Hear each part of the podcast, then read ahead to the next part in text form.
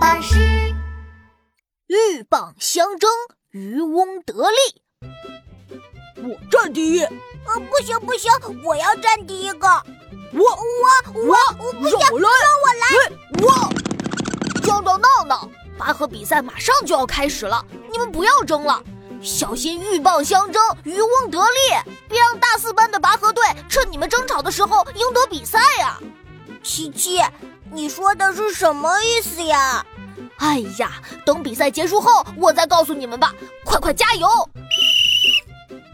一二八，一二八，哦，我们胜利喽！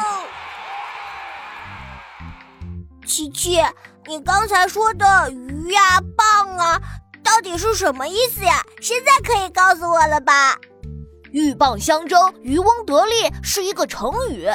鹬是一种嘴巴很长很长的鸟，渔翁就是打鱼的人。这个成语说的是一只鹬和一只蚌打了起来，最后都被打鱼的人抓走了，比喻两个人相互争斗却被别人得了好处。